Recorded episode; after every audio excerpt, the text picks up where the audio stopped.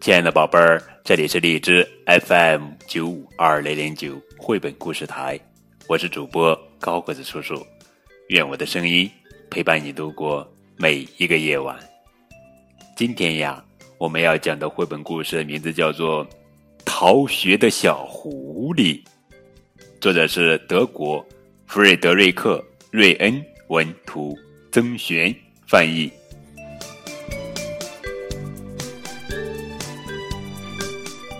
今天，小狐狸一觉醒来，在床上多躺了一会儿。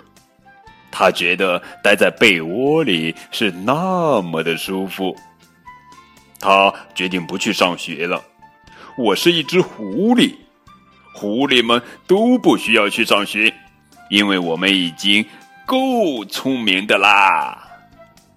小狐狸饿了，他想。没有什么比一锅美味的炖鸡更好的了。他灵机一动，说：“我去拜访拜访母鸡们吧，那样我就有炖鸡吃啦。”每个小朋友都知道，狐狸可是特别喜欢吃鸡的。不过，我去鸡舍的时候，如果猎人朝我开枪，我该怎么办呢？那我就晚上去吧，那时天黑的伸手不见五指，猎人就不能朝我开枪了。对呀，人类的眼神在夜晚时可没那么好使，我们狐狸就不一样了，晚上也照样能找到路。所有的狐狸都知道，夜深了，到处黑漆漆的。还特别冷，鸡舍里更黑，不过比外面暖和多了。小狐狸礼貌的向主人打着招呼：“你们好，我是小狐狸。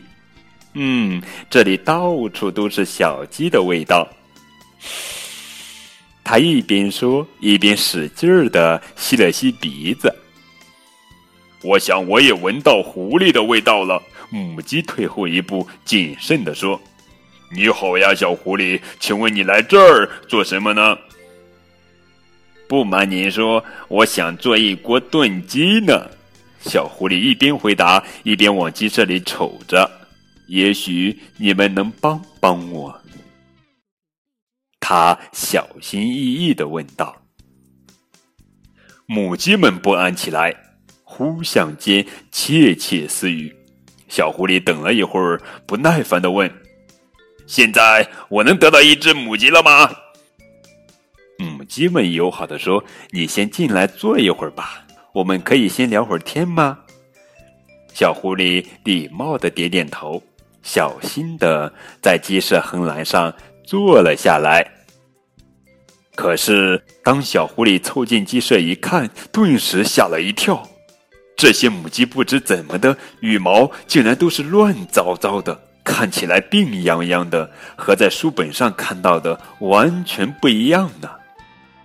他问道：“你们身体不舒服吗？”“是呀，我们都患上了重感冒。”一只母鸡吸了吸鼻子，啊嚏！一个喷嚏把小狐狸的脸都喷湿了。渐渐的，坐在横栏上的小狐狸也觉得特别不舒服了。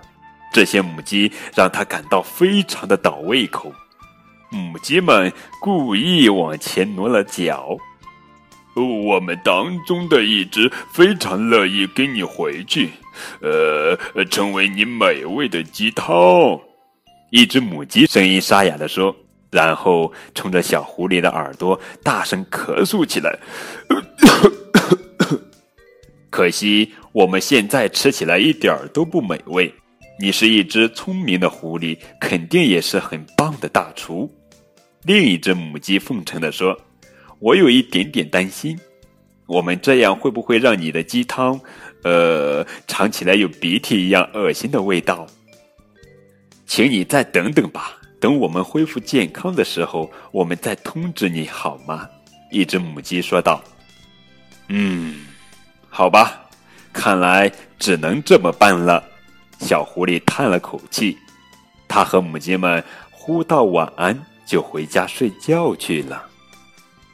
接连几个晚上，小狐狸都会定期去鸡舍看看，可是每次母鸡总是给它同样的回答：“我亲爱的小狐狸呀，真的是很抱歉，我们还没完全康复呢。”渐渐的，小狐狸生气了，他想：“这事也太奇怪了，他们肯定是在骗我，这些狡猾的母鸡们。”他气急败坏的回到家里。更糟糕的是，小狐狸也开始觉得不舒服了。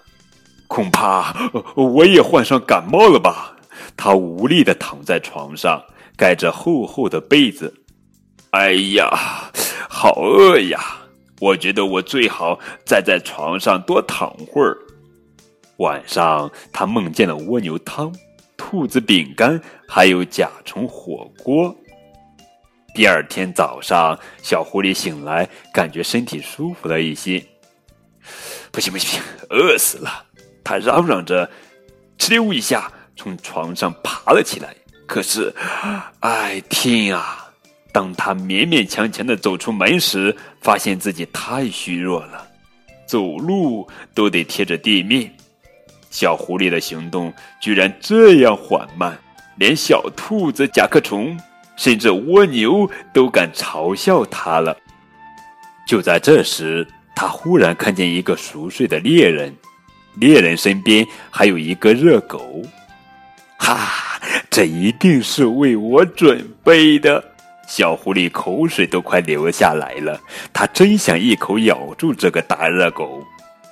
小狐狸用尾巴挠得猎人的鼻子痒痒的。猎人醒了过来，打了个大大的喷嚏，眼镜一下子从鼻子上滑了下来。你给我等着！你这个可恶的小畜生！猎人看见小狐狸，大叫起来。他恼火极了，想找他的猎枪，可没有眼镜，他怎么也找不到。小狐狸叼起热狗说：“我现在最好溜之大吉。”他嘴里衔着热狗，一路快跑回家。关起门来，小狐狸边吃热狗边想：“我多聪明啊！我是这么的聪明，连猎人都被我骗过了。那我肯定有办法让那群母鸡恢复健康。看来明天晚上我应该再去拜访拜访他们。”哈哈，好了，非常非常好玩的一本图画书。逃学的小狐狸，好了，孩子们，更多互动可以添加高个子叔叔的微信账号。感谢你们的收听，明天我们继续来讲好听好玩的绘本故事，等你哦。